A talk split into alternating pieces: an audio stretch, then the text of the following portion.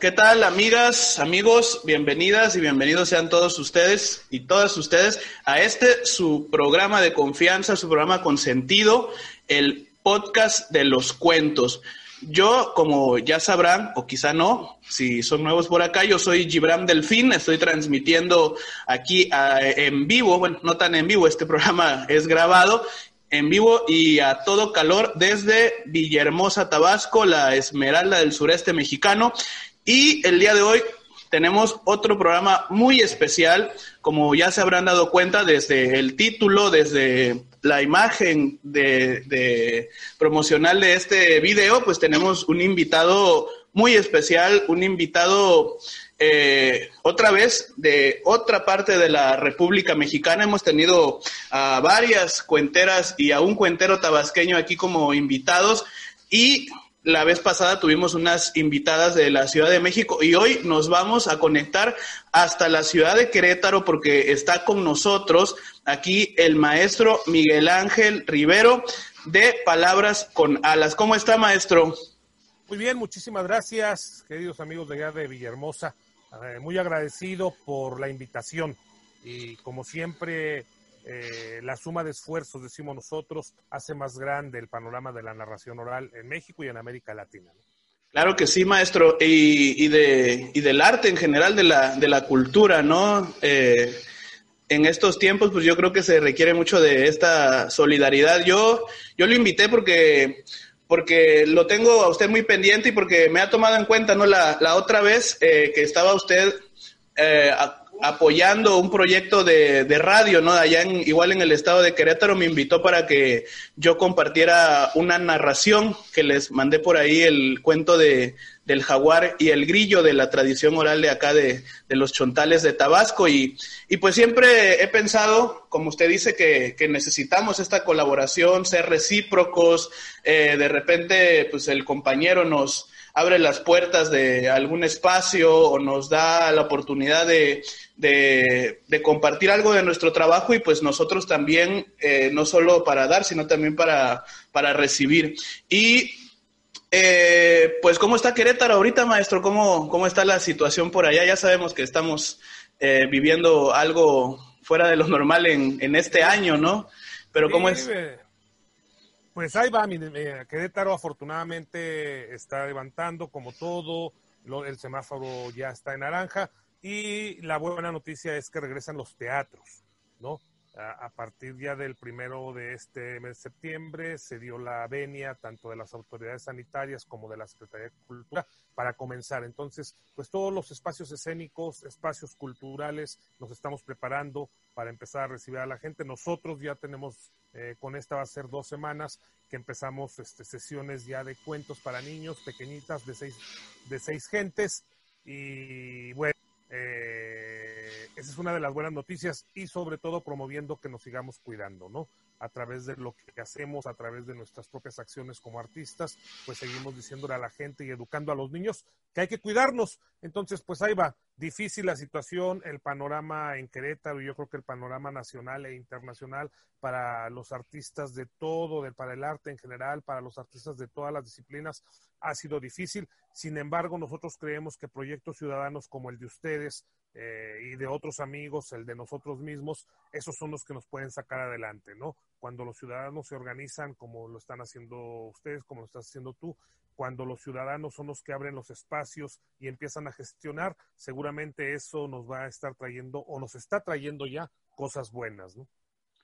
Perfecto, claro que sí, maestro. Lo, como dice usted, lo, lo hemos padecido un poquito, sobre todo los, los artistas escénicos, ¿no? Los que estamos ahí en, en contacto directo con el público al ver los escenarios cerrados y nos ha tocado adaptarnos de repente igual a, a otras plataformas, estar compartiendo un poquito en, en el Facebook, en el Zoom, en el en X o Y plataformas, buscar el medio para, pues, para estar en contacto con la gente, igual para colaborar un poquito, ¿no? En, en el desahogo de, de todas estas eh, emociones, necesidades de, de, hacer comunidad y todo eso, pero pues no es, no es lo mismo.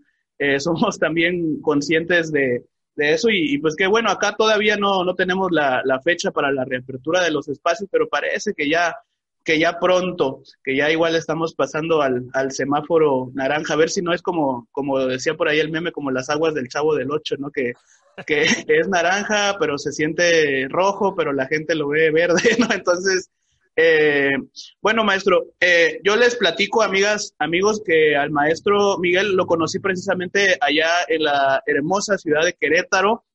Me tocó hace poquito más de un año eh, estar visitando a, aquel lugar para compartir un par de funciones, una para niños, ahí con mi amiga Quetzali, que, que me invitó a contar cuentos ahí en su ludoteca y después al día siguiente en la noche estuve en un centro cultural en Ángulo 13, un restaurante, centro cultural, eh, hostal, donde pues compartí mi espectáculo para adultos.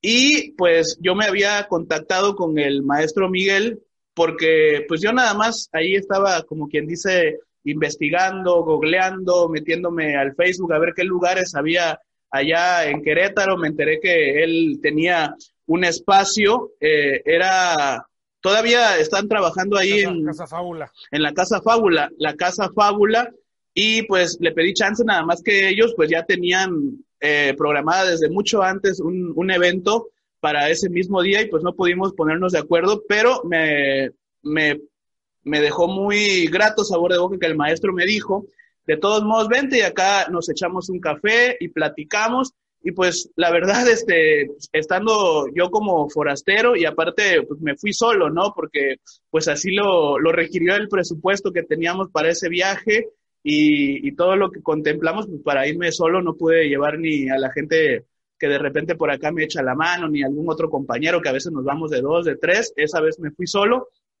Y, y pues estar la tarde en un lugar que no conoces, de repente, igual como decía yo, con el presupuesto apretado, pues es, es medio complicado, te vas y te sientas al parque a, a esperar que pasen las horas, pero, pero estuve ahí con el maestro eh, en, su, en su espacio, nos sentamos y platicamos, ni siquiera me acuerdo cuántas horas fueron, fueron varias horas, y, y pues se formó ahí una, una amistad. Eh, usted, maestro, le, le, quiero preguntar ya como para empezar oficialmente eh, con esta entrevista, algo que, que no, no me dio chance o no tuve la oportunidad de preguntarle ese día ni las otras ocasiones que hemos platicado. Eh, usted, de, de, cuál es su forma, cuál es su formación académica, porque eh, en este oficio ya sabe usted que de repente nos topamos con narradores que dicen, no, pues yo soy médico, no, pues yo la verdad estudié como yo, no, que soy químico. Ahorita me acuerdo también de, del maestro Mendelewis, que en paz descanse, que él era igual químico, y, y de repente un ingeniero, y de repente alguien que dice, no, pues yo tengo eh, la primaria trunca, ¿no? Yo sí estudié hasta la prepa, pero me fui a contar cuentos y ya no seguí en otra cosa. ¿Usted de, de cuál es su formación, maestro? Nada más por, por curiosidad. Sí, sí, sí, no, no, no, está bien. Eh, mi formación de licencia es en filosofía, ¿sí?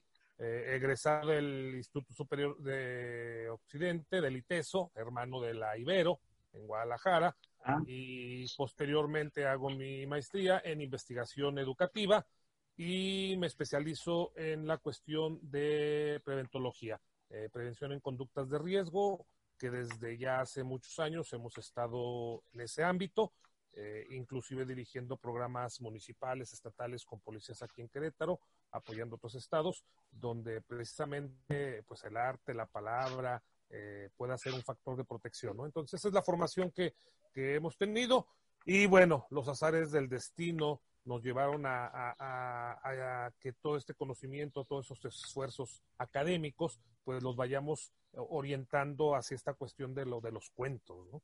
Esa, esa para mí ha sido una de las grandes bendiciones, ¿no? Ah, fíjese, sí, eso es muy, muy interesante, ¿no? Que usted ah, pues, es, eh, como le decía yo, los médicos de repente también luego entran a aprender la narración y, y lo vinculan, ¿no? Con, con, el trabajo con sus pacientes, los psicólogos, hasta los, los, los maestros, ¿no?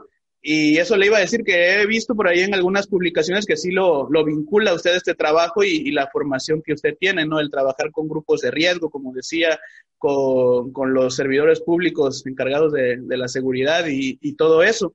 ¿Usted es oriundo de Querétaro o...? No, yo soy originario del estado de Hidalgo. Ah, es, de, de, de Actopan. Tierra de, Dios y María Santísima, mi querido. Actopan, que por cierto, el día de antier fue, fue ahí la fiesta patronal y bueno, pues ya sabrás que nos llegan las melancolías por no poder asistir. Ah, claro. Y, bueno, eh, eh, de ahí me, me, voy a estudiar a Guadalajara. Yo tengo una formación al interior de un seminario. Toda mi formación fue, fue al interior de un seminario entre jesuitas y misioneros del Verbo Divino.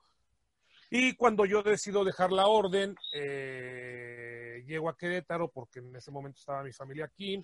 Querétaro entonces era una ciudad pequeñita, no estaba terminando esta diáspora después de 85, ¿no? Se estaba empezando a, a, empezar a recibir la ciudad a toda esta gente. Y aquí ponemos nuestro primer centro cultural que se llamaba La Caverna de Platón, con todas esas ansias propias de la, de la recién terminada la carrera. Y bueno, pues aquí nos quedamos, ¿no? Eh, eh, en Querétaro y, yo le tengo mucha estima a esos recuerdos de esa primera librería y centro cultural, que es también a lo que me he dedicado, a la parte editorial, eh, porque precisamente en ese lugar se da el encuentro con la narración oral, que yo hasta antes de eso no tenía ni idea que existía una manera profesional de contar cuentos e historias, ¿no? ¿Cómo fue ese encuentro, maestro? ¿Cómo fue, eh, cómo lo encontró usted el, afiche o, le pasaron de oído en oído o en la radio? ¿Quién fue, quién fue además este, su maestra, su maestro en, sí, pues en aquella ocasión? Siempre es interesante saberlo. Claro, yo, yo esta anécdota la platico mucho porque, bueno, aparte la persona con la que me encuentro es una personalidad que te vas a dar cuenta ahorita tú. Eh, resulta que en la cabana de Platón pues la abrimos y empezamos a hacer eventos de todo tipo, de literatura, presentaciones de libros, este, en fin, todo lo propio de un centro cultural que en ese tiempo eh, no es como hoy que tú te pudiste dar cuenta que por la calle de Ángulo 13, por ejemplo, tú encuentras 13 teatros, ¿no? Sí. no era eso, prácticamente estaba empezando un teatrito, el Corral de los Grandes Amigos del Corral de Comedias, eh, en fin, había poquita actividad. Y empezamos a traer, trajimos algunas figuras de, de la filosofía en México y, perdón, en una ocasión llegan Llegó una señora, Alicia Rivera. Yo y me dice, oiga, es que su lugar está muy bonito y nos gustaría hacer un taller de narración oral. Y más o menos me explicó que era la narración oral y a mí se me hizo interesante. Yo no conocía en ese momento, fuera de Cachirulo, con la que mi generación creció. El teatro fantástico. Ajá, no conocíamos a otra figura como cuentacuentos, ¿no? O, o ese era nuestro cuentacuentos más conocido. Eh, de repente el tío Patota, a lo mejor que no tenía, digamos, el acceso a los medios como lo tuvo Cachirulo. Y se me hizo interesante y me dice, pero ¿sabe qué, Miguel? Para que usted tenga una idea, ¿qué le parece si venimos, aprovechando que hay unas personas que no son del país, venimos y damos una función de cuentos? Sí, le dije, muy bien, ¿qué día? Quedamos un sábado y le digo, ¿a qué hora, maestra? Y me dice, a las 8 de la noche. Y lo primero que yo digo, a las 8 de la noche, ¿qué niño va a ir? Porque uno inmediatamente asocia los cuentos con niños. Pero dijo, bueno, con tal que me traigan gente a este lugar, a la hora que sea. Llegó el día de la función con la maestra Alicia Rivera, que habíamos platicado, seguíamos platicando días antes, y llega Alicia Rivera con tres señoras que yo no tenía ni idea de quién estaba llegando al lugar. Y esas tres señoras eran Beatriz Falero, nada más, Vivian Tirión y la señora de los cuentos de Cuba, Aide Arteaga. Puras instituciones. Empieza la función y desde luego a mí Beatriz me deja impresionado. Vivian, que yo estaba muy emocionado aparte porque Vivian iba con el esposo, ¿no? Que era Don Johnny, sí. Entonces yo siempre he sido, yo me formé en el rock de los 60 por cuestión de mi papá. Entonces yo estaba, a mí los cuentos no me interesaban. Yo estaba, mi papá llegó y varios amigos llegaron para ver y tomarte la foto con el Johnny, ¿no? Pero bueno, cuando empiezan a contar Betty me impresiona, Vivian me impresiona, Alicia me impresiona, pero cuando yo veo subir a Aide Arteaga con ya casi 80 años para ese entonces, poquitas, apenas estaba llegando a los 80 años, parecía una niña de 15 años contando historias. Cuando terminó Aide, yo lo único que dije, yo quiero hacer lo que hace esa vieja y que estaba yo impresionado con las posibilidades de la narración. Yo, yo estaba muy cerca de la palabra desde la oratoria. desde muy pequeño, desde primaria, secundaria, fui eh, campeón estatal de oratoria, fui campeón interamericano de oratoria. Entonces la palabra no la desconocía, pero desde el ámbito artístico yo estaba impresionado. Y entonces le pregunté a Aide que cómo se le hacía y, a ellas, y me invitaron a un taller que dio Aide a la Ciudad de México. Y pude asistir a ese primer Ahí conocí a Garzón, eh, Garzón Céspedes, ¿sí? Y bueno, me enlacé con, con quien fue el primer secretario en México de, del maestro Francisco Garzón, Roberto Cuevas, que vive aquí en Querétaro, por cierto. Roberto Cuevas había sido premio chamán de oralidad y lo tenía yo aquí en Querétaro. Entonces me enlacé con Roberto Cuevas después de esa grata experiencia con estas eh, cuatro mujeres y pues prácticamente fueron mis primeros maestros. Alicia Rivera, que vive aquí en Querétaro, muy cercana a Garzón, muy cercana a Aide, la maestra Aide Artiaga, eh, que ahorita te voy a contar otra anécdota de ella, y Roberto Cuevas. Fueron, digamos, mi, mi, acercamiento a la narración, desde luego desde la línea de Garzón Céspedes, la cual sigo yo este, hasta la fecha, y después de ahí conocí a uno de los primeros alumnos de Francisco Garzón Céspedes, alumno directo, que fue o que es ni más ni menos que mi querido maestro, amigo y hermano Jorge Skinfield, el bicho malo. Para mí una de las, de las instituciones de la narración oral también aquí en México, de Pachuca. Y bueno, con Jorge Skinfield eh, hemos aprendido mucho, eh, prácticamente él es el que nos ha seguido este, apoyando en todos los sentidos. Y así es como me, voy en la narración. Y después, bueno, pues vamos tomando ahí talleres, vamos tomando este, pláticas, porque yo creo que yo, yo siempre digo, seguramente tú lo sabes porque tú tienes talleres de narración, mi querido. Eh, en el aula, por decirlo de alguna manera, se aprende la parte técnica, pero en la plática con tus alumnos se aprende a veces mucho más, ¿no? Porque les, estás, enseñando y les estás aprendiendo cosas de la vida, ¿no? Y entonces así fue como ya me metí eh, más de...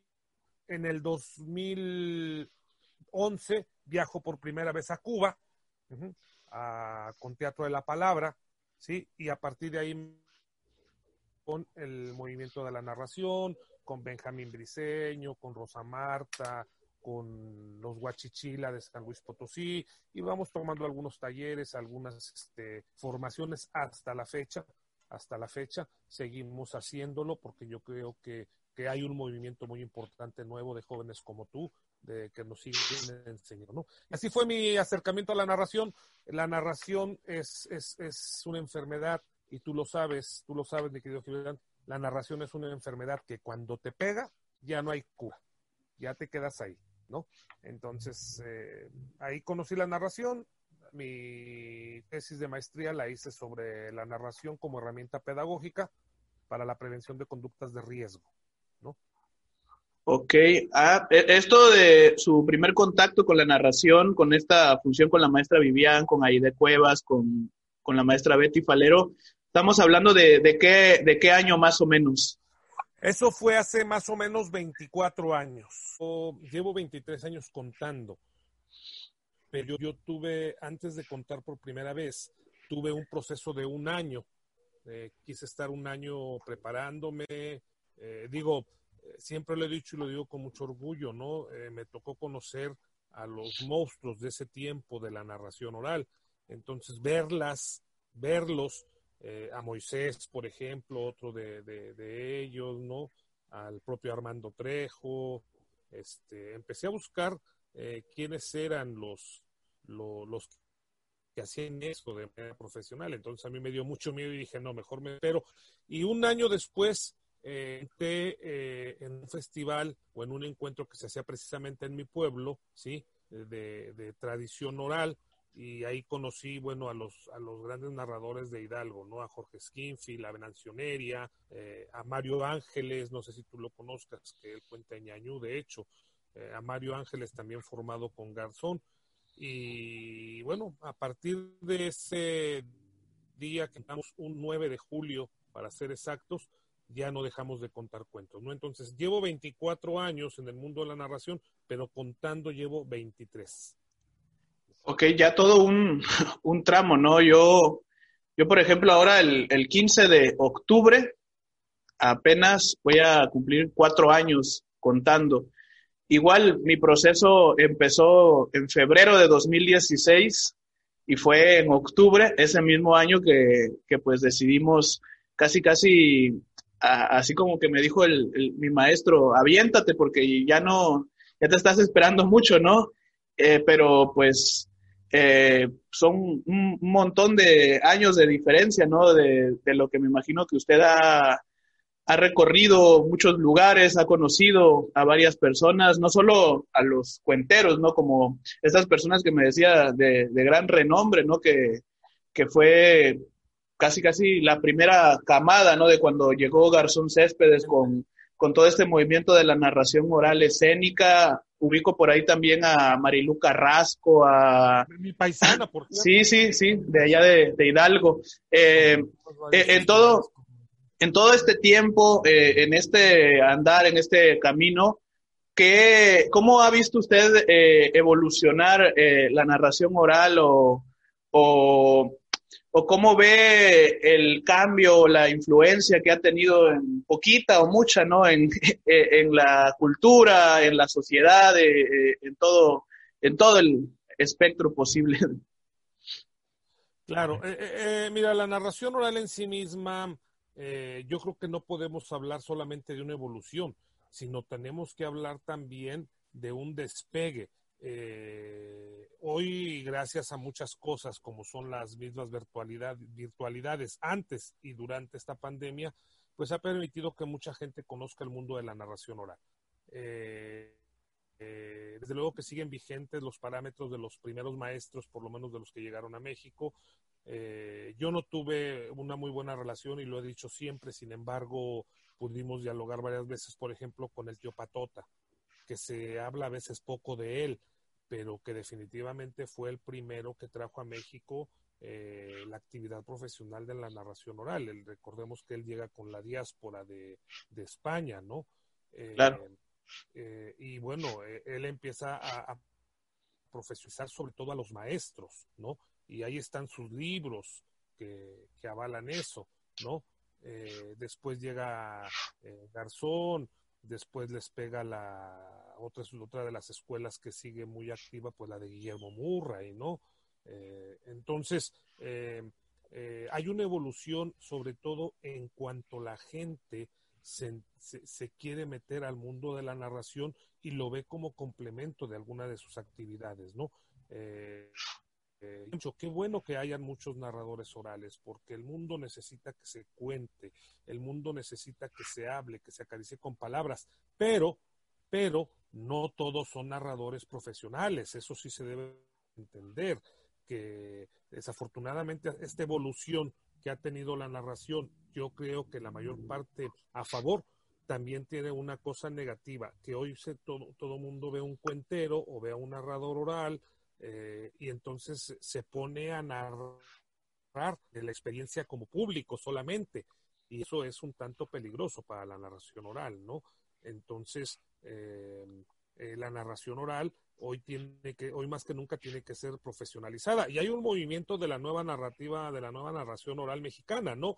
Con este rincón de, de, Zacatecas, ¿no? Que incluso tiene su libro que sacó, que es la tesis de, él, se llama La nueva narración oral mexicana, en donde está proponiendo integraciones a lo, que se viene manejando de la narración oral de hace 25, 27 años, ¿no? Entonces, esta evolución que los jóvenes como tú están haciendo, eh, esta integración que hacen ah, de, su tiempo, de, su actualidad al mundo de la narración, yo creo que la está enriqueciendo. Eh, por ahí eh, un grupo de narradores de la Ciudad de México, Arturo Campos, Jorge Salvaje, bueno, Salvaje su apellido, su apodo, eh, hicieron un encuentro que se pretendía seguir haciéndolos para ver cómo andaba la narración oral. Y en ese primer encuentro se habló de la vigencia de Garzón Céspedes en la narración oral. y, y bueno, eh, la conclusión a la que se llegó aquella tarde en la Ciudad de México fue que definitivamente los grandes maestros de la narración siguen vigentes, pero como todo, van sufriendo alteraciones positivas desde que los jóvenes narradores empiezan a integrar sus nuevas, sus, nuevas propuestas este, escénicas. Hoy, hoy, por ejemplo, el mundo de la narración tiene mucho más gente de teatro que hace 15 años o que hace 10 años, ¿no? Eh, Marilu Carrasco, pues es una de ellas. Pero yo creo que, que, la esencia de la narración oral es precisamente que a pesar de que gente que viene del teatro, el espectador sepa diferenciar entre que no es una puesta de escena teatral, es un acto de narrar oralmente, ¿no? Eh, uno de los grandes maestros en esto, en esto, pues yo creo que es Benjamín Briceño, ¿no? Benjamín Briceño es, yo creo que es alguien de gente de teatro que, que sabe diferenciar perfectamente esto de qué es narración oral y, y qué es teatro, ¿no? Y bueno, yo creo que otra de las evoluciones que ha tenido esta la narración oral actual es este, pues que se meten elementos, por ejemplo, como música, incluso algunos títeres, y que los más puristas de la narración, como por ejemplo Armando Trejo, pues no les gusta, ¿no? O, o, son más ortodoxos en ese sentido. No es que sea bueno ni malo, sino son como más de los parámetros del mismo Garzón y este, incluso hasta en el vestuario. Pero yo creo que de lo que están haciendo los jóvenes la propuesta de la narración oral eh, eh, contemporánea, de, integrar algunos elementos como la música, esta, esta, esta eh, Zaragoza, esta Lía Zaragoza de la Ciudad de México, no sé si la conoces, que es jaranera, eh, por ejemplo, ella narra precioso y va metiendo este elemento de la música, ¿no? Entonces yo creo que jóvenes como ustedes, esta propuesta fresca que están haciendo, yo creo que está enriqueciendo muchísimo a la narración oral, ¿no? definitivamente es esta, evolución que se está llevando a cabo, metiendo algunos otros elementos, refrescando la narración oral eh, para México y para América Latina, ¿no? ¿Qué es lo, qué es lo, qué es lo importante? Eh, eh, ustedes están complementando algunas cosas que los que fuimos formados en escuelas más antiguas, por ejemplo yo que me formé desde Cuba, podemos decirle, pues estamos viendo esta evolución muy positiva con estos, estos, estos, ¿cómo podemos llamarle? Eh, elementos frescos como, como el tuyo, y no es porque me estés haciendo la entrevista, ¿no? Esta manera que tú tienes de narrar muy fresca, eh, nada cuadrada, eh, haciéndolo de una de las cosas que yo, que yo soy gran defensor, contar con el público y no para el público, ¿no? Que es una de las cosas que nos enseñó Garzón. Tú lo haces perfectamente. Y, y jóvenes como tú yo creo que están teniendo esta dialéctica con los públicos de una manera más fresca que muchos que nos formamos o que nos tocó formarnos en años atrás, ¿no?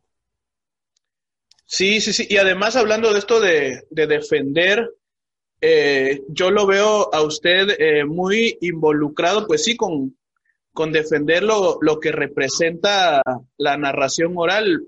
Me decía alguna vez un, un maestro, ahorita no me acuerdo quién, si le pido una disculpa, después me voy a acordar y ya le vamos a dar el crédito por estas palabras, eh, que, por ejemplo, cuando la gente va a ver una mala película o una película que no, no le gusta, pues no sale diciendo, no, pues el, el cine es malo, nunca vuelvo a ver películas. No, simplemente tienen esa conciencia de decir, no, pues fue una mala película, después regresaré y quizá haya una buena en cartelera. Y lo mismo con el teatro, son se puede decir que son expresiones que ya están muy cimentadas, no muy involucradas con, la sociedad.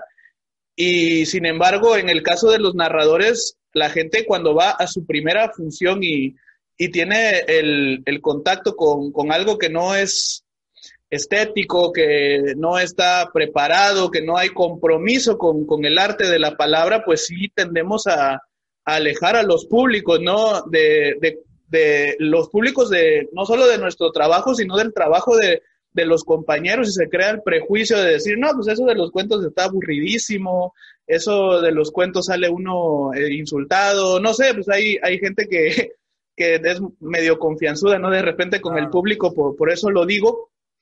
Y, y a usted lo veo, además de que tiene esta eh, flexibilidad de, aceptar, ¿no? Que de repente, pues sí puede haber experimentación, que sí puede haber eh, el involucrar otro, otras cuestiones, otros artefactos, otras expresiones artísticas en el cuento o entre cuento y cuento en, los espectáculos.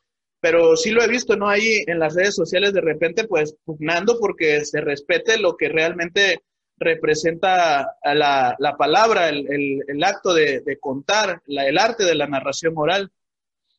Sí, eh, definitivamente eh, vuelvo a lo mismo que, que, he tratado de decir eh, ahorita en esta entrevista y en muchas otras. la narración oral, como todas las artes, permite esa evolución, pero también merece un respeto.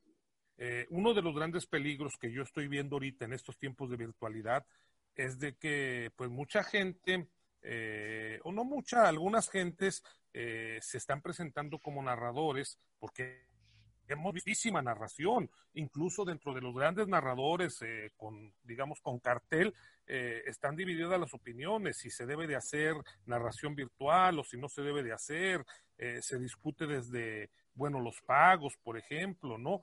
En fin, y este es uno de los peligros, ahora voy a hablar de lo negativo, uno de los peligros que nos está llevando esta virtualidad es precisamente que mucha gente ponga su cámara, eh, trate de hacer chistecitos, ¿sí? Y, y, este, este, eh, estos chistes, estas, eh, no sé si llamarle narraciones como tal, a, un espectáculo de narración, ¿no?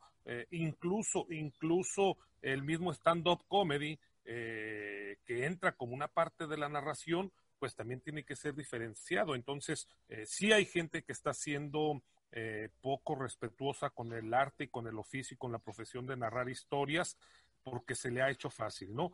Eh, eh, hay veces que nos emocionamos tanto que la gente dice, yo quiero hacer eso y qué bueno, pero hay que profesionalizarse. Incluso, yo lo he dicho siempre, hay que invertir, ¿sí? En la profesionalización. Yo veo, y si me lo permites decirte, al maestro Guillermo siempre activo, siempre convocando, y, qué bueno que esté esa escuela de la narración oral, ¿sí? Qué bueno que el maestro Guillermo Murray esté convocando a, esos encuentros, ahora incluso desde la virtualidad, ¿no? ¿Por qué? Porque se está colaborando a que la gente darle a este mundo de la narración se profesionalice. Otra cosa, el, aquel que lee aquel que hace lecturas en voz altas no puede ser considerado un narrador oral, artístico o escénico, ¿no? Pero bueno, la palabra cuentacuentos hoy está un poco desgastada. La palabra cuentacuentos creo que hoy más que nunca sería muy difícil eh, llegar a una opinión consensuada, pero pues sí, yo creo que hay parámetros más allá de quién los forme o de la línea que estemos formados, hay parámetros ¿sí? Y mira, acá hay gente, yo, les hace conocer seguramente a Pat Muñoz, a Ken Querétaro, a este grupo de, tres o cuatro mujeres, creo que fueron más, pero que sean, a Quetzali, creo que Quetzali misma también, no, si mal no recuerdo, tomó el taller. Mira, tú las ves y ves su evolución. Como narradora sí es excelente. Y son personas, ¿sí? Son personas eh, que saben diferenciar el grupo de cuentos viajeros, por ahí para la gente que nos va a ir, si tiene chance de checar sus páginas, este, este grupito de cuentos viajeros sabe diferenciar qué es un y qué es un narrador oral. ¿Sí? Entonces, eh, esta evolución de la narración oral nos tiene que llevar a eso, a que los públicos, como tú lo dices, salgan contentos, quieran volver a contratar un cuentacuentos, quieran volver a ir a un espectáculo de narración oral y ese es un trabajo que todos los narradores eh, nos vamos, nos tendríamos que, unir para que la visión del público sepa definir qué es un espectáculo de narración oral, ¿no? Perfecto. Sí, sí, es muy, muy importante y nos lo decía ahorita que usted lo menciona en el seminario de oralidad. Yo no, tuve la oportunidad de, llevar el, el, taller que imparte el maestro Argueta allá en México, el maestro Germán, pero sí me inscribí a un seminario de oralidad, era un poquito diferente, era más unidireccional la, la comunicación, menos práctico, pero me llevé muchas enseñanzas de todo lo que te puede compartir el maestro Germán. y, y, nos hacía mucho énfasis en eso, ¿no? De, de que si yo te veo contando el mismo cuento dentro de 10 años, el mismo que me cuentas ahora, no hay problema. El problema es si, si me lo cuentas igual eh, eh, porque quiere decir que no ha habido un proceso de evolución, que no ha habido preparación y nos decía así con su modo particular de, hablar y de moverse de Germán, nos decía, yo, y, y, no lo dijo, pero yo leyendo entre líneas, ¿no? Yo, Germán Argueta, ¿no? Tengo libros de narración oral, he, recorrido el mundo, he, compartido mi trabajo en varios países, con, el tú a tú con otras eh, grandes referencias del arte. Yo, dice, sigo pagando por tomar talleres, me sigo inscribiendo. Entonces, uno, ¿por qué no lo, no lo va a hacer si si uno está sobre todo pues, haciendo sus pininos, picando piedra. Y, de repente pues sí me ha tocado banda que llega, eh, un, cuento, ¿no? Este cuento del jaguar y el grillo lo, lo, trabajamos mucho en el taller acá en, en Villahermosa. Les, les damos esa opción, nosotros les damos este texto porque de repente el empezar a buscar, el hacerte de tu repertorio cuesta trabajo al principio y como ya necesitamos arrancar el taller, pues te doy yo este texto o puedes buscar tu otro. Y mucha gente pues se queda con él, se lo aprende y lo cuenta muy bien, pero luego el problema es que nos encontramos eh, un año, dos años después y, y el puma, eh, bueno, en este caso el jaguar y el grillo pues no, no han cambiado, ¿no? Y, y, se refleja un poquito tu, ahí tu evolución como artista y también esta particularidad que ya la mencionaba usted de la narración oral, que contamos con el público. Entonces, el público también se vuelve artífice de, la evolución de, nuestras historias. Quiere decir que tampoco los hemos estado escuchando a ellos. Eh, es, muy, muy interesante platicar con, con usted estos temas, maestro. Yo le quería preguntar también, este, eh, hablando ya en, un contexto actual, ¿no? Ahorita platicábamos sobre toda esta evolución a lo largo de, estos años de, la narración oral, de la escena, por llamarlo de, alguna manera. Eh, hablando ya en un contexto más actual, vamos a hablar, por decir, 2020, ¿no? ¿Cómo ve usted el panorama de, nuestro, de nuestro arte? Aquí eh, en, el, a nivel nacional o a nivel regional, en la parte donde usted se desenvuelve, eh, ¿cómo lo ve?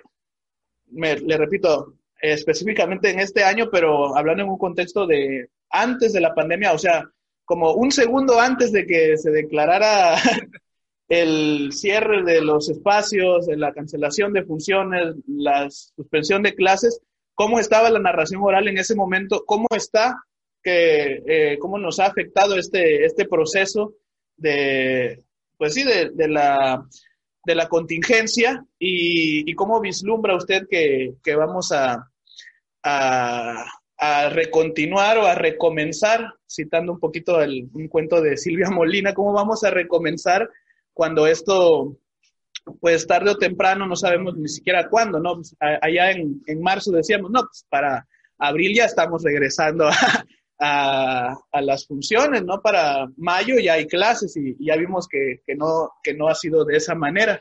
¿Cómo lo, vislumbra usted? Eh, bueno, mira, yo, yo pienso en positivo. Eh, yo creo que la narración oral me está descando mucho.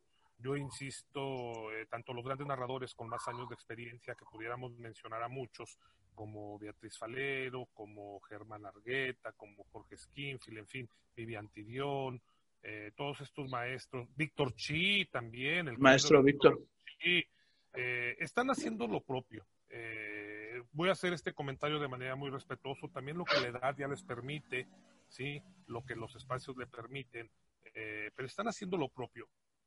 Creo que es interesante de muchos de estos narradores que le dan una buena perspectiva a la narración oral mexicana es la formación de, de, alumnos que están continuando con esto. Eh, yo creo que antes de la pandemia, la narración oral mexicana eh, estaba teniendo un proceso muy interesante, desde luego de que se nos fue una de las grandes, como fue Marilú, que se interrumpieron algunos procesos, pero sin embargo, eh, otras gentes siguen haciendo, surgiendo más festivales, que eso es, eso es interesante. Eh, está preparándose más gente para ser narrador oral profesional y yo creo que esto está permitiendo a la narración oral mexicana fortalecerse.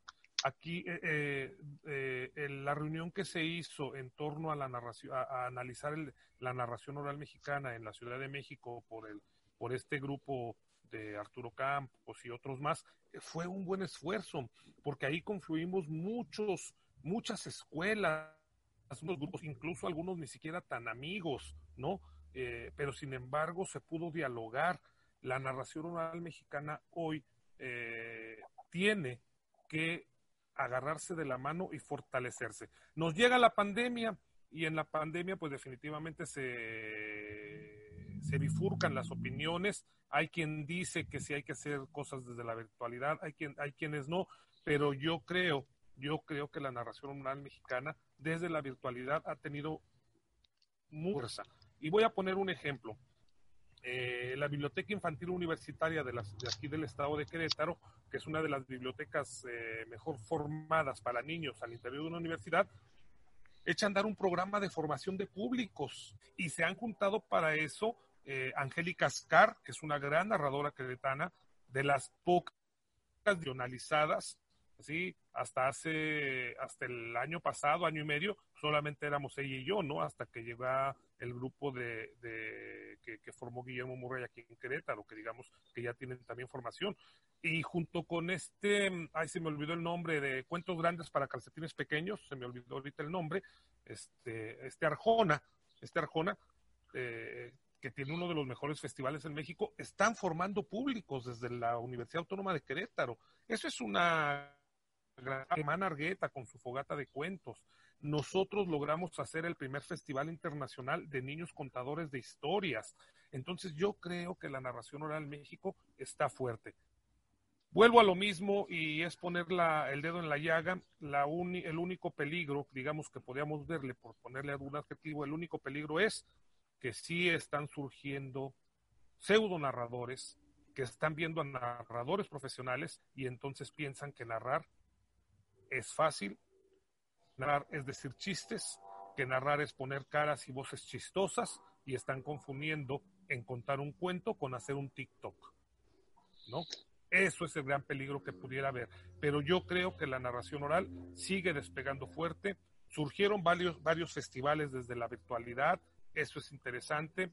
Eh, en el Festival de Buga, que va a empezar ahorita, hay un récord de participantes mexicanos también eso es bueno, digo, aprovechar lo que te permite la virtualidad, ¿verdad? No es lo mismo conectarte que con Entonces, eh, eh, eso es bueno de que muchos quisieron participar con el maestro Germán Jaramillo, ¿no?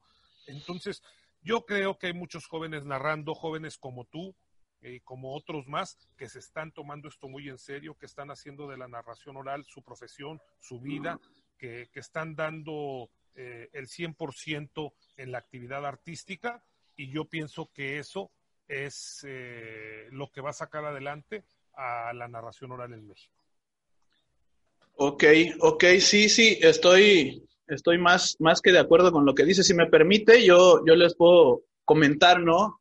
En un aspecto más, eh, más que tiene que ver con mi cosmovisión, ¿no? Con, con la región donde vivo, con, con el panorama que, que, nos está ocurriendo acá les puedo comentar cómo vislumbro este antes, durante, después de, la pandemia. Yo, yo creo que antes eh, estábamos logrando cosas muy, muy interesantes por, por este rumbo, con, sobre todo con, el proyecto que tenemos de, la Casa de los Cuentos que se, se suscita, eh, se suscitaba hasta el mes de marzo una vez al mes ahí en la Casa Lebrijes, en el mero corazón de Villahermosa, en el centro histórico. Eh, no es porque nosotros hayamos sido los primeros narradores, no es porque nosotros hayamos descubierto acá la, narración oral en Tabasco. Hay, grandes narradores, por ejemplo, mi gran amiga y, compañera de, de camino, Matilde Pacheco tiene 25 años ejerciendo el arte y ella comenzó de manera empírica, o sea, narrando allá en, sus pueblos, en, los ranchos, andando eh, a, caballo, a pie, eh, llegando inclusive hasta las regiones acá ya que ya no son ni siquiera de este país, llegaba a las comunidades rurales de Guatemala a contar cuentos. Y hay gente pues con mucha trayectoria que de, acá de Tabasco, pero yo creo que sí estábamos contribuyendo en algo muy muy importante con tener las funciones este si bien no es algo como en Santa Catarina que es todos los domingos que ya se sabe que va a haber función, pero sí teníamos una cartelera por lo menos una vez al mes programada una función, ¿no? Porque también somos conscientes de, que pues, la capital del país es un lugar con 20 millones de habitantes, más aparte el flujo de gente que de repente llegamos de otros lados para narrar por allá, que hasta hay narradores internacionales, acá pues tenemos que acomodar más o menos nuestras piezas y nos daba para tener una vez al mes una función con un narrador o un conjunto o un espectáculo diferente. Y, creo que estábamos contribuyendo perdón, a, crear una escena de la narración oral eh, en Villahermosa. Ya había otros espacios, ¿no? Ya, ya veíamos eh, que igual una o dos veces al mes había cuentos en la única librería del Fondo de Cultura que tenemos aquí en el estado, que es, eh, se llama José Carlos Becerra. Ya había un espacio infantil todos los sábados y por lo menos una vez al mes de esos sábados era con cuentacuentos. Ya no sabía, ya teníamos igual funciones en el Museo de Cultura Popular, que ahí tenían que ser de ley, tradición oral tabasqueña, ¿no? Pues que tenía que ver con, con el mood de estar ahí en el museo, de cultura popular, teníamos que llevar cultura oral popular. Eh, teníamos igual los espacios ya abiertos en, las cantinas, por ejemplo, estas funciones nocturnas que teníamos en el Foco Rojo, una cantina con casi 80 años, es la más antigua de, de, Villahermosa y que se ha mantenido ahí en el mismo lugar durante tantos años. Y, es un espacio también para la cultura, ¿no? Donde la gente llega a tomarse una cerveza y a ver algo distinto a otros centros nocturnos. Y, ya empezábamos igual a, tener, eh, a, buscar lugares en otros municipios para descentralizar un poco este asunto de nada más la capital aquí del estado. Y de repente estábamos igual organizando un festival que ya era el segundo festival que, hacíamos. Lo, hacemos algo más local también por cuestiones de presupuesto, por cuestiones de, ser independientes eh, y también para impulsar un poquito el trabajo del, artista de acá, con narradores de todo Tabasco y, un par de invitados de repente teníamos pensado tener de, de, fuera del estado. Y de repente faltaban dos semanas para el, el, festival y yo creo que iba a ser un gran impulso también para, para todo esto de la creación de públicos, de la búsqueda de espacios y eh, pues se cancela todo, ¿no? se cancela todo, ya teníamos acá los millares de, ay, se me cae el micrófono, teníamos los millares de, flyers que íbamos a repartir en, otros eventos, en las escuelas, en las calles y pues ahí quedó todo ya como pues, prácticamente de basura, esperemos que se pueda reciclar o, a ver qué, se hace.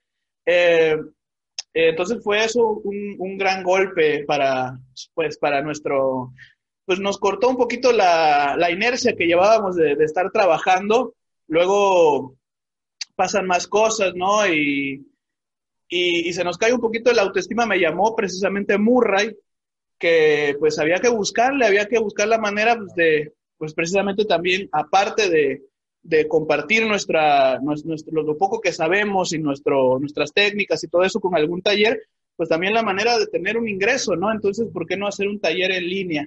Y, y, el primer taller que hicimos comenzó a finales de abril y estábamos, no hombre, súper verdes. O sea, esa es otra cuestión de antes de la pandemia, que nuestro taller ya eh, no empezaba, nuestro taller ya estaba consolidado, estructurado, ya tenía sus filtros de saber la gente que, que ok, vas a usar esto como una herramienta, va, vas a aplicarlo en tu trabajo. Hay gente que nada más va porque no tiene nada que hacer los sábados, también se vale, pero que ser conscientes de ello y, pues eh, platicarlo, ¿no? Y, ver de qué manera se involucran o no se involucran, a lo mejor se vuelven un público fijo de la narración oral. Y, ya todo eso estaba, ¿no? De saber eh, la gente que iba a seguir su profesionalización y ahora tenemos que, adaptarnos a estas plataformas virtuales, buscar la manera de que el material llegue lo más cercano posible a, lo presencial y, nos tocó eh, pues unos baches enormes eh, de ver que ni siquiera los, los que nos podemos llamar jóvenes que estamos ahí en el equipo estábamos preparados para, para esto de la virtualidad. A mí me invitaron a contar cuentos en un festival de poesía, FIP, eh, el Festival Internacional Palabra en el Mundo y grabé un cuento y lo subí porque yo tenía el compromiso desde antes, yo me iba, iba a hacer una función ahí con la maestra que lo organiza acá en Tabasco ese festival y, y tanto que no me gustó cómo quedó que dije, no, yo ya no voy a hacer funciones online ni, ni nada de eso.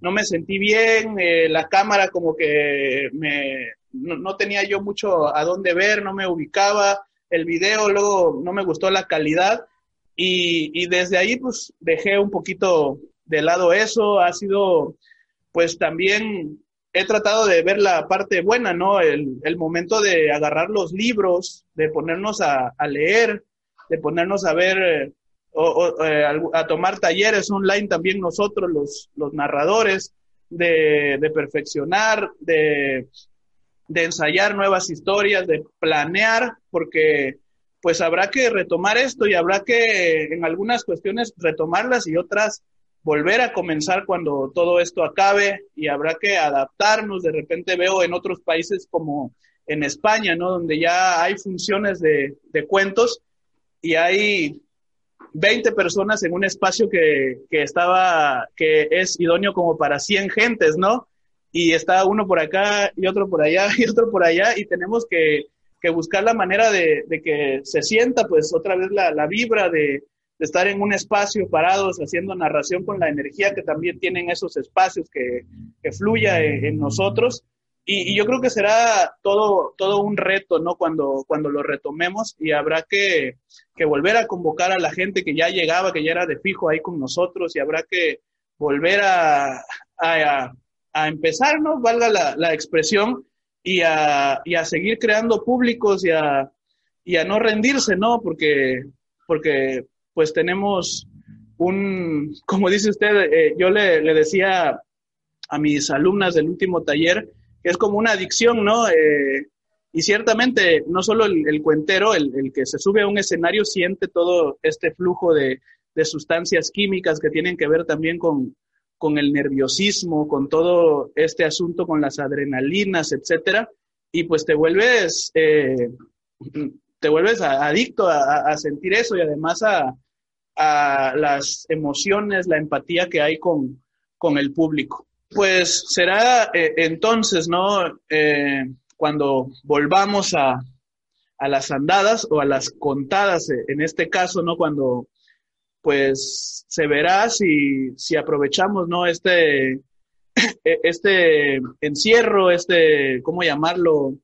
Este distanciamiento social para, pues, para nuestro crecimiento como, como artistas, pues para planear, de repente había cosas que tú decías, no, pues ya, ya la voy a hacer, ¿no? Ya, ya voy a meterme a ese taller, ya voy a leer ese libro, ya voy a ir a ese curso, ya voy a, ya voy a eh, buscar eh, presentarme en tal ciudad, ya habrá chance, pero ahora con esta interrupción de la, del, de la rutina, del ritmo que, que, llevábamos, pues creo que también hemos aprendido a, a valorar eh, el, el, trabajo más, de valorar el no postergar tanto las cosas, ¿no? Porque de repente llegan eventos así que te las postergan a la fuerza.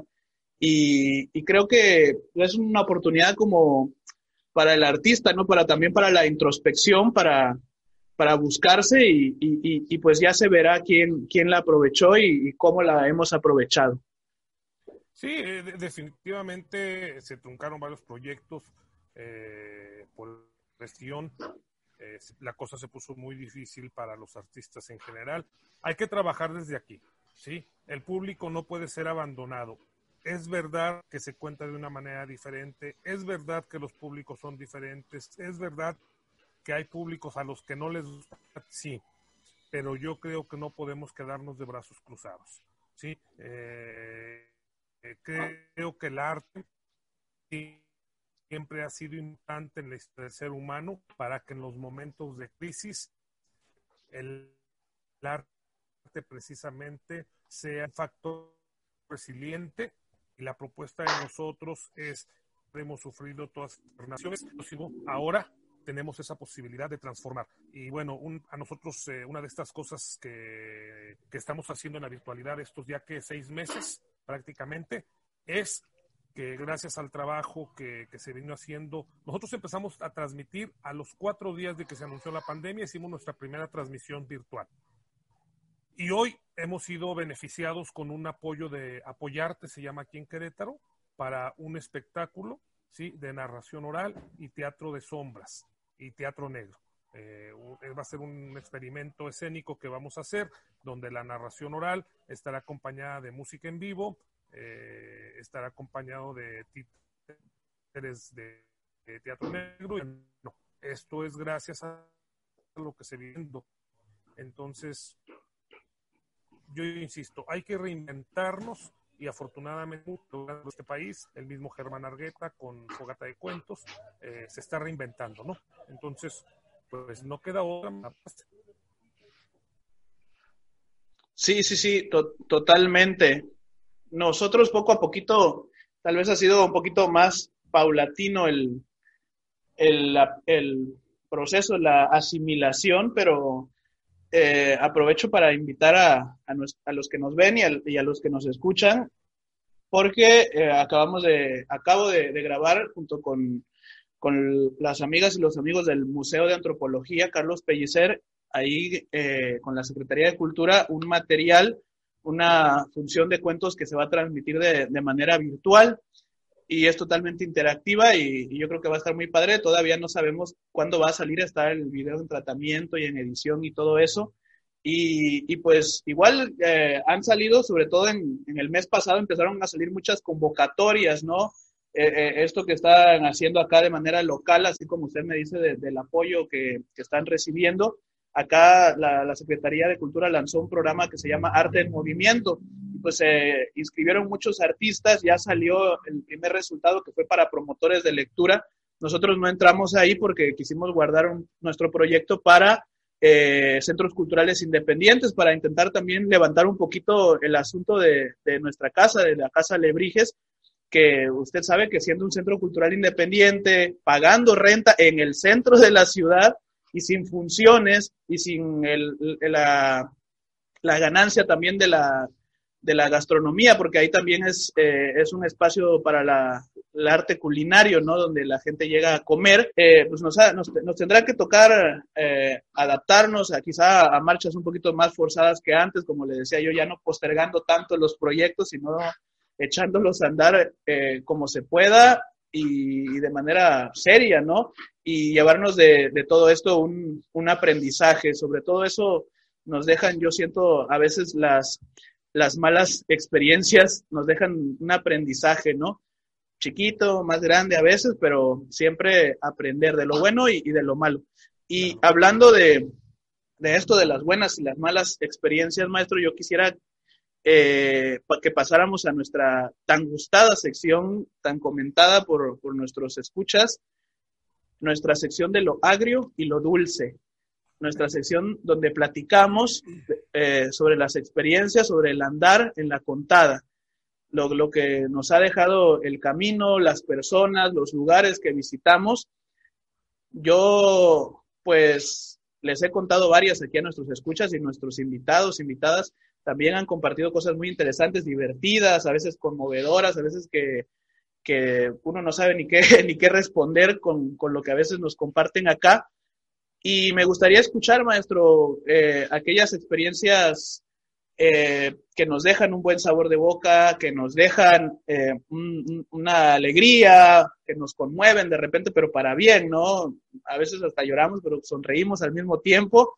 Y esas otras que pues, nos sacan piedritas en la vesícula, que nos hacen apretar los dientes o a veces pues, nos, nos dejan en la calle de la amargura, que por cierto en Querétaro sí vi que sí tienen una calle de la amargura, literal, esa, esa vez que fui, la amargura decía, no, pues ahora sí estoy en la calle de la amargura. oh, oh, oh, no me acordaba, fíjese. ok, maestro, le, le, doy la palabra y si yo también me acuerdo de alguna experiencia que pueda ir ad hoc a lo que usted nos dice, pues yo también aquí la, la compartimos.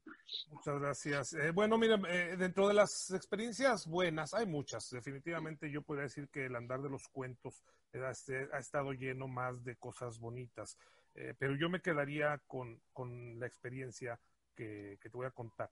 En mi primer festival internacional en La Habana, Cuba, pues yo llegué emocionado, eh, sobre todo no por el festival. Yo todavía entonces estaba yo como director de prevención del delito del municipio de San Juan del Río.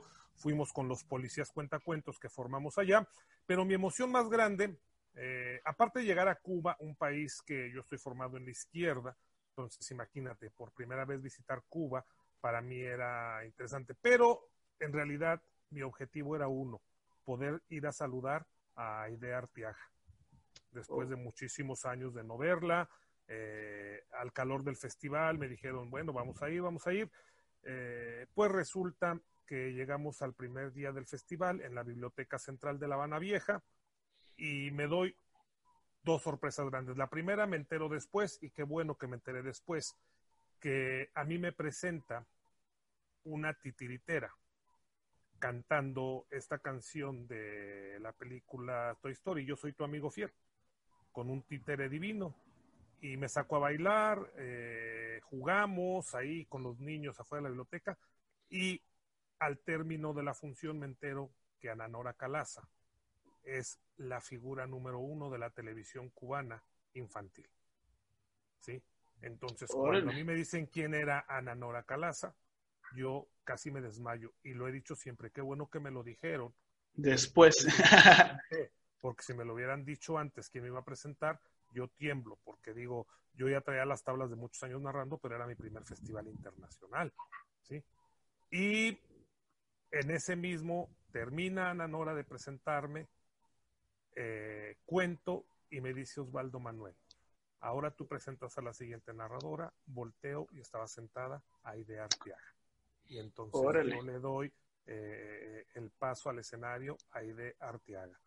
Y lo último bonito que pasa en ese festival es que ahí conozco a mi hermano del alma de los cuentos, a Pablo, eh, a Pablo de Colombia, un amigo entrañable que viene una o dos veces a México y que nos acompañó mucho con su experiencia desde Colombia, desde su experiencia de paz, eh, nos ha acompañado mucho en ese proceso y que aparte Pablo, desde la primera vez que viene a México, al año siguiente hace su festival. Y él siempre nos ha dicho que su festival nace en México.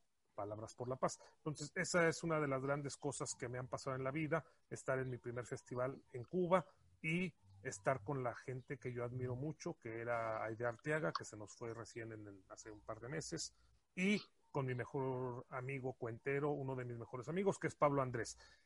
Y la mala, bueno, pues la mala resulta después de seis años, siete años de proyecto con los policías de San Juan del Río, como suele pasar con las municipalidades y los cambios de gobierno, nos cortan el proyecto, un proyecto exitoso, un proyecto que recorrió América Latina, policías contando cuentos, 19 eh, salas de lectura, tres bibliotecas, dos paralibros, eh, escritores de, de, gran nivel visitando San Juan del Río, un festival de, de, cinco años auspiciado por la Secretaría de Seguridad Pública. De repente nos cortan el proyecto, y yo caigo en una fuerte depresión que incluso durante un año y medio no aparezco más en una escena, ¿no? Desencantado de, de, esto, sin estar preparado. Por eso es de que yo te digo que ahora la pandemia me gusta verle lo bueno, porque entonces yo no estaba preparado. Mal hecho, mal hecho porque, bueno, mi experiencia en, en administración pública, pues ya es, también es de muchos años, dirigiendo eh, eh, sobre todo la cuestión de prevención del delito y los departamentos con, de prevención contra las adicciones, pero en esta ocasión era tanta la emoción del proyecto que teníamos con la policía que yo nunca me preparé para que nos cortaran el proyecto. Cuando cortan el proyecto en el municipio de San Juan del Río, pues definitivamente yo no sé qué hacer, eh, se nos cae todo, incluso hasta en el sentido económico y laboral, y me retiro de los escenarios año y medio. ¿sí? y después de año y medio llega Pablo Andrés de Colombia y nos sentamos en un café en el centro de Querétaro y eh, a partir de esa plática Pablo se va y dos días después de que Pablo abandona México y de que nos habíamos tomado el café surge el proyecto Palabras con Alas, Entonces, eh, para mí ha sido una experiencia muy, muy fuerte. Yo abandoné todo, no le volví a contestar a ningún narrador, eh, una de mis queridas amigas, Laura Dipólito, eh, incluso eh, no tuvimos un enojo, pero ella se enoja mucho porque yo dejo un proyecto con ella sin decirle absolutamente, ella tenía toda la razón. Afortunadamente recién nos acabamos de reconciliar y contó hace poquito para Palabras con Alas, pero fue muy fuerte. Yo le agradezco a muchos cuenteros, a Jorge Skin, a Domingo Villamil, a Víctor Chi, que, que me tendieron la mano, eh, en, momentos muy difíciles porque me buscaron y año y medio nadie más supo de mí como cuentero, ¿no? Entonces, eh, fue muy, muy difícil, la, la, pasamos muy mal, tanto en la parte anímica como en la parte económica. Eh, sin embargo, yo por eso amo los cuentos, yo por eso quiero los cuentos, porque los cuentos son los que me vuelven a dar otra posibilidad, los cuentos es lo que le da esperanza a mis hijas y a mí, y los cuentos son lo que nos hacen reflexionar. Tienes altos y bajos, y sin embargo siempre hay que afrontarlos de la mejor manera. Eh, y, eso nos hace amar cada vez más este oficio de narración. Claro que sí, maestro. Y, yo creo que así es la, vida en general y, el oficio, cual, cualquier oficio, cuando lo, amas, cuando lo haces, no solamente por diversión o por lo, económico, sino porque sientes algo, ¿no? Sientes, pues, ¿cómo decirle? Pues el amor, ¿no? Al, arte y al, oficio, eh, de repente también te toca que, el amor se ponga a prueba, ¿no? y, y, y sí nos, nos, nos pasa seguido, a veces hay bachecitos y a veces hay eh, pues, pozos así más grandes donde uno tiene que, que salir y, y, continuar. A mí me pasó, no tanto con la pandemia, me pasó en, en 2017, apenas tenía yo un año de narrador, ¿no? Y estaba empezando a, a, andar por acá y por allá, la gente pues ya me iban medio conociendo acá en mi pueblo y seguía viviendo allá en la Ciudad de México. Y precisamente estando allá me tocó y en una función, a media función de cuentos, pues el, el temblor, ¿no? La, la sacudida de, de, la tierra. Y pues en ese momento se, se canceló todo, se cancelaron las clases, las funciones, eh, estábamos en, en contingencia. Y, y, apenas empezaba yo a, a, medio cobrar por mi trabajo, que de repente no, nos toca al inicio, claro. pues, eh, eh, buscar eh, aprender estrategias, aprender cuánto debes cobrar, aprender dónde debes trabajar y con quién y con quién no y con quién sí. Y, y pues no teníamos eh, más que la solvencia para vivir al día. Y, y, la, y había que pagar renta porque no vivía yo en mi pueblo, no estaba yo allá rentando con varios amigos y había que, que comer sobre todo, ¿no? Y, y, y, fue difícil, ¿no? Yo, yo consideré agarrar mi maletita, regresarme. Yo antes estaba, como le decía, yo tengo formación como químico farmacobiólogo. Eh, tenía yo un trabajo acá que lo dejé por irme a, a, estudiar allá, que yo quería estudiar primero literatura. Sí acabé estudiando literatura, pero, pero literatura oral, ¿no? no tanto la, la parte escrita. Y, y, dije, no, pues a, me dijo mi jefa, la que era mi jefa, que la quiero muchísimo, la química Alicia, aquí dice, puedes venir a trabajar, yo te tengo confianza, tú eres mi químico, tú eres este, el que, me, el que yo sé que me puedo ir de laboratorio y te puedo dejar a cargo y cuando quieras. Y yo dije, no, le voy a tomar la palabra, ya, ya aquí ya, ya bailó, ya, ya no hay por dónde buscar, si esto va a seguir pasando, eh, no sé qué qué, decisión tenga que tomar yo y, finalmente pues decidí aguantar, busqué la, manera de, seguir el movimiento, sí hubo de repente que endeudarse un poquito en aquel tiempo, pero también sirve ese aprendizaje, ¿no? Yo creo que por lo menos en los primeros meses no la padecí en, la pandemia en ese aspecto porque ya estaba yo un poquito prevenido de que cualquiera de esas cosas pueden pasar y después pues ya hubo que, que buscar la manera de seguir teniendo el ingreso y es algo a lo que nos arriesgamos los,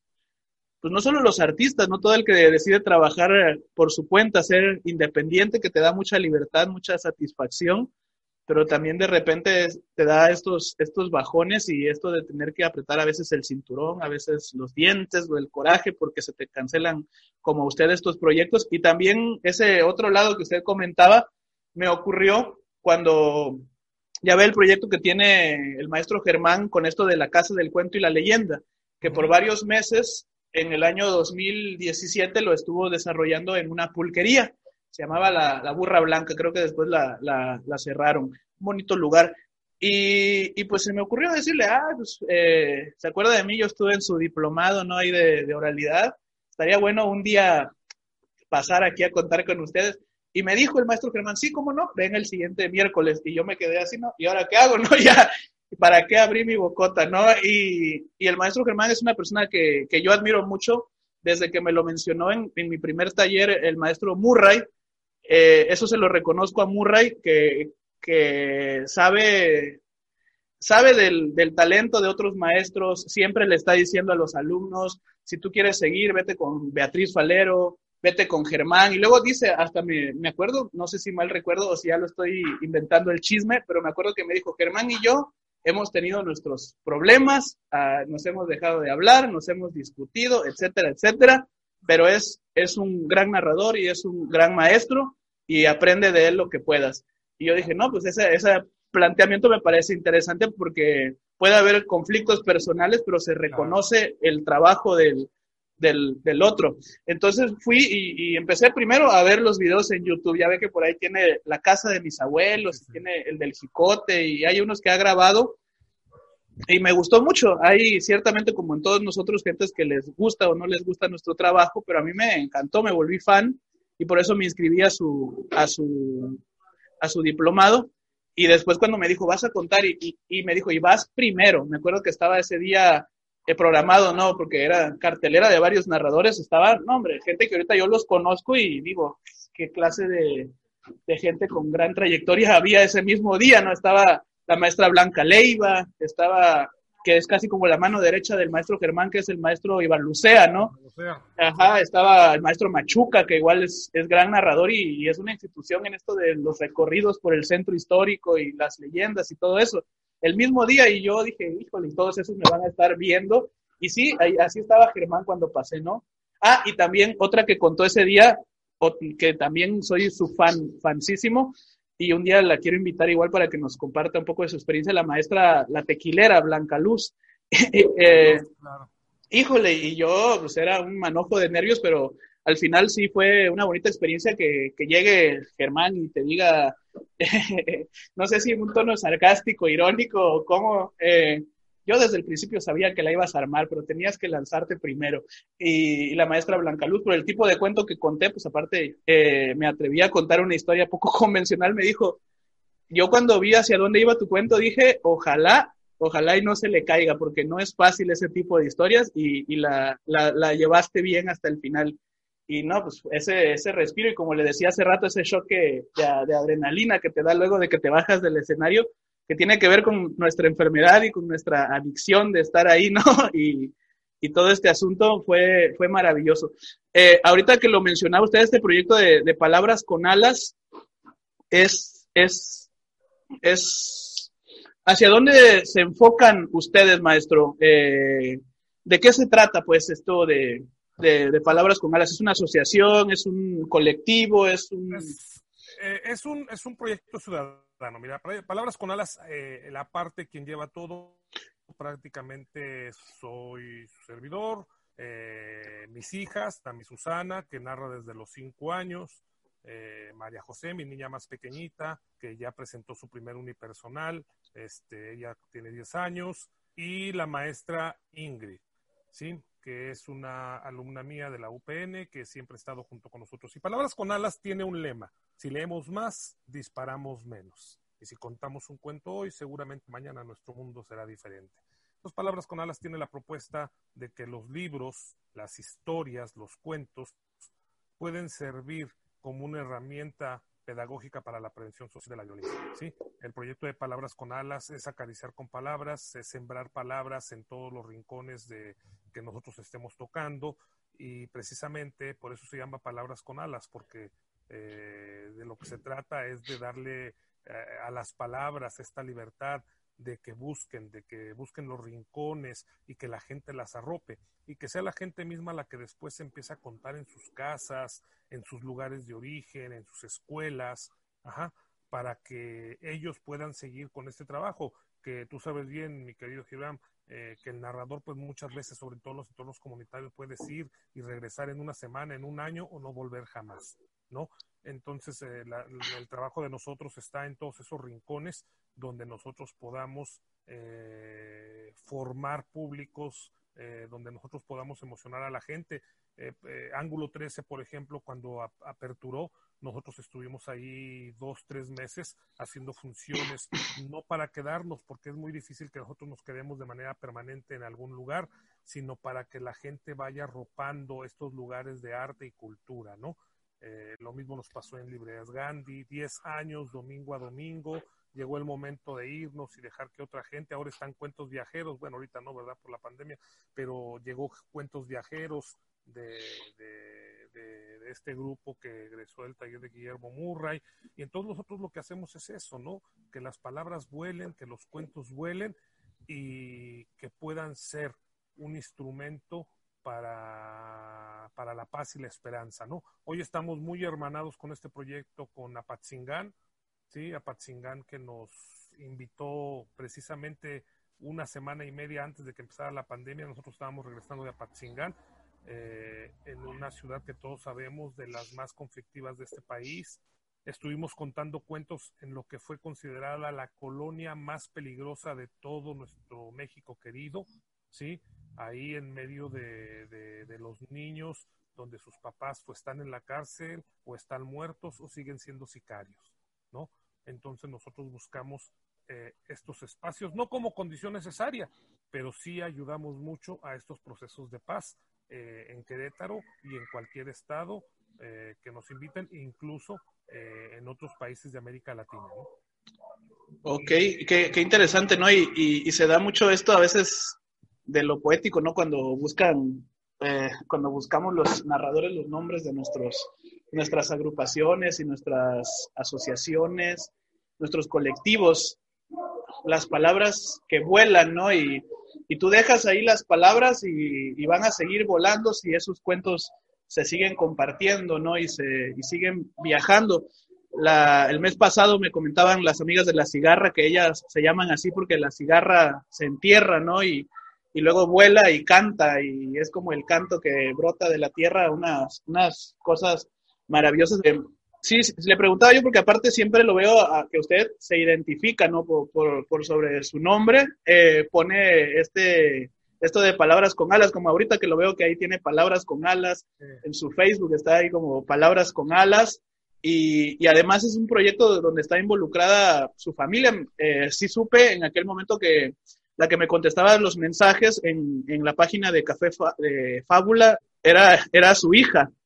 Y, y, ahora me está diciendo que, bueno, en ese entonces me dijo que ella estaba involucrada, que estaba contando y hasta por ahí vi algunas notas de periódico, de algunos proyectos que tenía ella, donde ya la prensa pues le estaba haciendo algunos artículos y ahora pues también la más pequeñita está involucrada con esto, ¿no? Y como el, como el pequeño de, de Víctor Chino, que es ya todo un, gran narrador que ya lo, lo, veo por ahí que también sube, pues ahí toda la familia son narradores, la esposa, el maestro Víctor, el, el niño. Claro.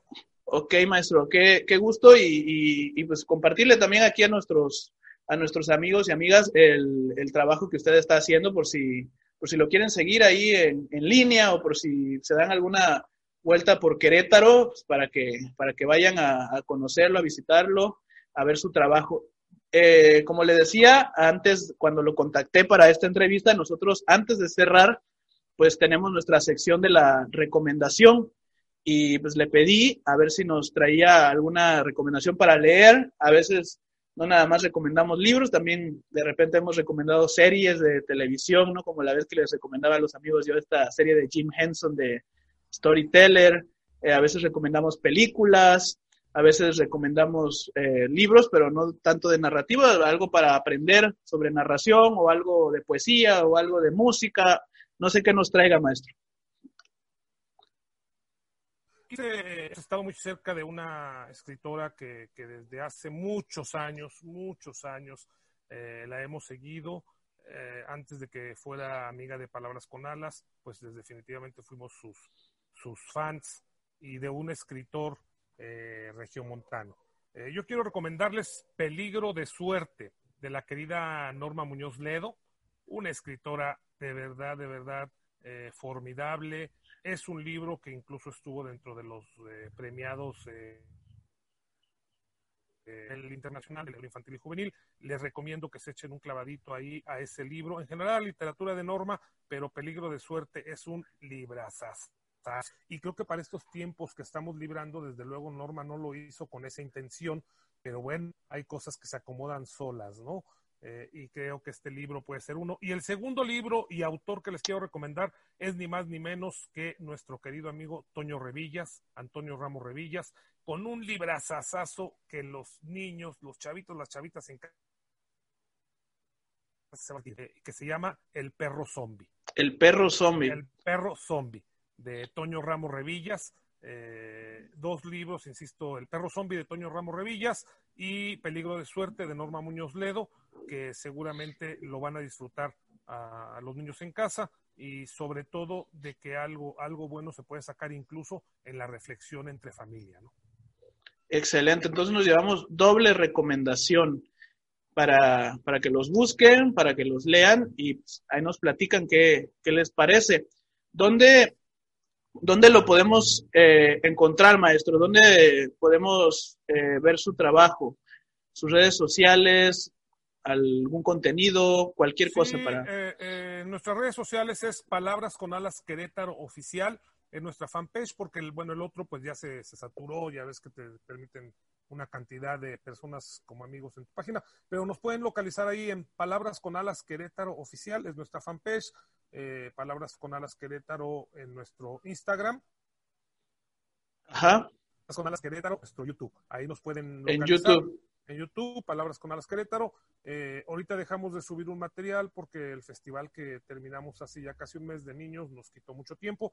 Vamos a empezar a subir y eh, a partir del día 27, domingo 27 de este mes, empieza nuestro títere noticiero, una serie de entrevistas por YouTube con los títeres, es algo que nosotros también hacemos. Tenemos otra página que se llama Cuentiendo, reflexiones sobre títeres y lectura.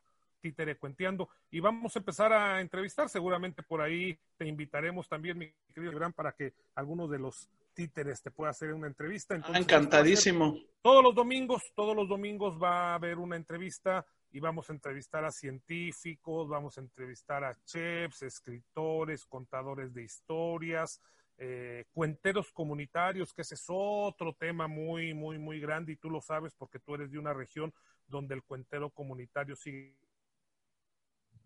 siendo importante tener cuenta desde el corazón, que no tiene, digamos, esta formación académica que tenemos los otros tipos de contadores y que sin embargo son los grandes maestros de muchos de nosotros también, ¿no? Entonces va, a haber una serie de, personajes desfilando por esto y por este títere noticiero, ¿sí? y la intención es de que nosotros apoyemos, como lo hemos hecho siempre, apoyemos siempre los procesos también de, educación que se están dando en estos momentos, ¿no? Eh, nosotros apoyamos muchísimo a los maestros, estamos muy inmersos en la escuela normal del extranjero. Tenemos que eh, apoyar estos procesos y sobre todo darle herramienta a los papás, ¿no? Que hoy tan desprotegidos están con esto de la pandemia y con los niños en casa. Y esa va a ser la intención del noticiero. Síganos en nuestras redes sociales. Todas nuestras redes sociales tienen el mismo nombre, Palabras con Alas Querétaro.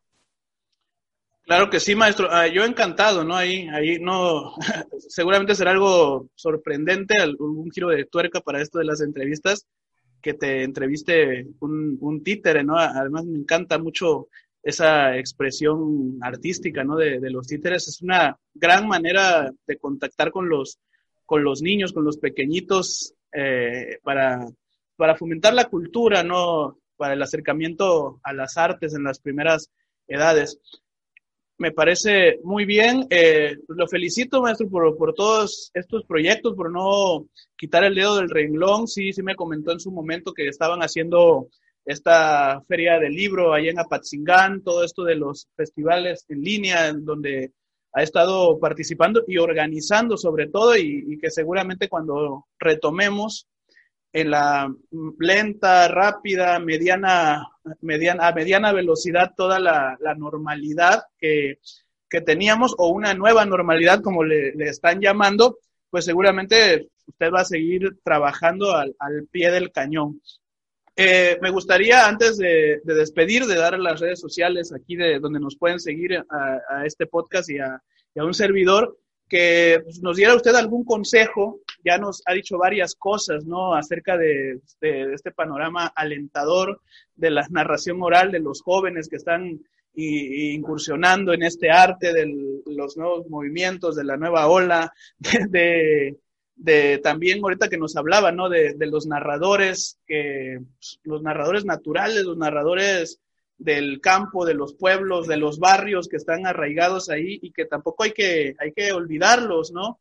Recientemente, en el mes de marzo, y, eh, falleció mi, mi, abuelo Pedro, mi papá viejo, que él era, él fue mi primer maestro. Yo, yo les comentaba hace rato que yo tengo cuatro años como profesional, pero yo narrador soy desde niño, nada más que yo no sabía que esto era un oficio formal, que había libros y que había eh, cursos y carreras y todo esto. Entonces, eh, es, es, es, algo digno de, de, mencionar, ¿no? Que ahí también está algo que los jóvenes, los que estamos empezando, debemos buscar, debemos visitar, debemos, afortunadamente, pues ya hay muchos antropólogos, sociólogos, los mismos cuenteros se han acercado a esas personas y han recopilado un poquito de su sabiduría. Tenemos que, que buscar, e, eso es de mi parte como un consejo y no sé el consejo que nos deje usted antes de la, de la despedida.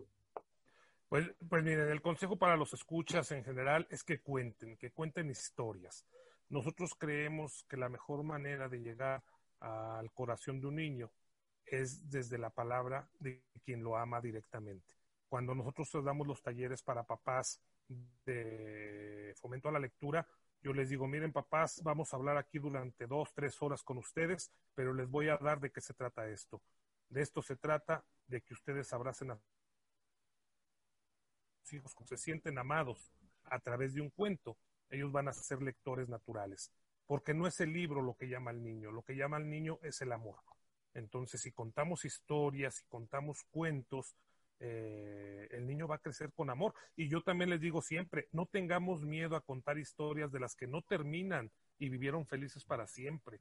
Hay historias eh, que se pueden contar que nos da miedo abordar temas como la muerte, como el duelo, como el divorcio, como el abuso sexual infantil. Y, sin embargo, a través de las historias, esos, esos, esos temas pueden ser más abrazadores. Hoy la literatura infantil y juvenil contemporánea nos da para, para muchísimos temas, prácticamente para abordar cualquier tema, que esa es una de nuestras especialidades, ¿no? Los temas difíciles y controversiales en la literatura infantil. Entonces, el papá que hable del holocausto, por ejemplo, ¿no? Hay unos libros fantásticos para hablar del holocausto, que, que hable de, de divorcio, no pasa nada. Entonces, pues nosotros queremos invitar a la gente a que la quede junto con sus hijos y a que cuenten historias en familia. Ese sería uno de los grandes consejos que estamos dando, sobre todo ahorita en tiempos de pandemia, ¿no? Perfecto, excelente, excelente consejo, maestro. Algo muy, muy importante, ¿no? El, cualquier tema se puede abordar desde, desde los cuentos, desde sus simbolismos, desde los lugares que se visitan en las historias. Ahorita donde usted me hablaba, me, me acordaba de estos libros que se usan como para la tanatología, ¿no? Como el, el pato y la muerte, el último truco del abuelo. Hay, hay, hay cuentos sobre todo y, y desde, desde siempre, ¿no? desde la caperucita roja, ¿no? De, en otro contexto y en otra visión del mundo, pues era para alertar de los peligros que había en el bosque, de esas personas perversas, de, la infancia, de, que amenazaban a la infancia, ¿no? Representadas con el lobo, que hasta inclusive esta es la portada de un libro que les comentaba yo la vez pasada a mis amigas de la cigarra, eh, de Bruno Bettelheim, creo que se llama El psicoanálisis de los cuentos, porque pues en el simbolismo están ahí recargadas muchas cuestiones de la realidad. Eh, leí hace poco un ensayo de, en la página esta de los cuentacuentos españoles, AEDA, que decía de por qué tenemos que contar los cuentos de miedo, ¿no? Porque los, esos cuentos hablan de los peligros que son reales, nada más que están representados en la ficción. Eh, eh, eh, eso de meterse al bosque oscuro es algo que hacemos de encontrarnos con, con estos antagonistas de los cuentos. Pues es, es, son personas y son situaciones que, que, acontecen en la realidad y la diferencia es que nos toca enfrentarnos solos eh, muchas veces a, a, a esas dificultades o a esos problemas, pero en el momento del cuento, en el espacio del cuento, la diferencia es que no estamos solos hay alguien que conoce la historia, decía ese artículo, que ya ha recorrido ese camino y que sabe cuál es el camino de vuelta y que nos va a llevar de la mano a, a, a la conclusión de, de, la historia, ¿no? Y, y, es algo muy valioso. Le agradezco mucho por, por ese, ese tip, ese consejo y también por haber estado aquí con nosotros compartiéndonos. De repente ahí pudieron ver los, los amigos y las amigas que tuvimos algunos problemitas con la conexión, de repente al maestro nada más lo estuvimos escuchando, ya no lo vimos, y de repente ya vimos que cambió un poquito su, escenografía, pero aquí lo hemos tenido y le agradezco mucho por, haber aceptado, por estar compartiendo su experiencia, sus consejos, sus conocimientos. Y pues yo espero que pronto nos podamos ver, que espero pronto ir por allá otra vez a Querétaro a compartir algunas historias, invitarlo para que, para que nos visite en alguna oportunidad, para, pues igual para traer, ¿no? Este dar y recibir que, que eh, desde tiempos inmemoriales nos dan las historias, de, de, compartir lo que es de acá, de tomar lo que es de allá y volverlo también de acá, es, es algo maravilloso que tiene el arte de la narración oral desde, desde su origen. Y pues nuevamente, nuevamente, muchas gracias, maestro. Eh, les recuerdo, mis amigas, mis amigos, que a mí me pueden seguir en el Facebook y en YouTube como Delfín Cuentacuentos. Acuérdense que Cuentacuentos va todo junto. Delfín Cuentacuentos, así estoy en mi canal y en mi página de Facebook. Tengo Instagram, ese es HIP, las primeras tres letras de Gibram, HIP, Delfín, eso va todo junto. Y acuérdense que tenemos un grupo en el Facebook que se llama el grupo de los cuentos, ya tenemos más de mil miembros de nuestro grupo, ya son mil cincuenta, mil sesenta más o menos. Esperemos que para cuando salga este contenido ya tengamos muchos más. Ahí seguramente muchos de ustedes también están viendo la transmisión de, este, de, este contenido ahí en el, adentro del grupo. Les agradezco mucho por escucharnos, por llegar hasta el final, por darle like, por compartirlo para que más gente lo conozca, para difundirlo, por difundirlo. Y pues nos estaremos viendo. Si no el próximo mes, en octubre vamos a estar concentrados en otros proyectos, entonces eh, vamos a dejar descansar un poquito el podcast y va a regresar en el mes de noviembre para una última emisión del año. Esta fue la penúltima, la siguiente en noviembre va a ser la última emisión del año y lo, retomaremos más adelante. Le agradezco nuevamente, maestro, algo que nos quiera decir eh, para concluir, para finalizar es nada, que la gente siga apoyando a los narradores orales, que asista a las eh, funciones virtuales, ¿sí? que entienda que la gente que entienda que hemos seguido trabajando por ellos y para ellos, y bueno, que cuenten, que cuenten, que lean, ¿sí? que siempre abrazar con un libro va a ser la mejor manera, ¿sí? va a ser la mejor, como decía Galeano, ¿sí? estamos hechos de historias. Muchas gracias, maestro. Así es, un abrazo le mando hasta allá, hasta, hasta Querétaro.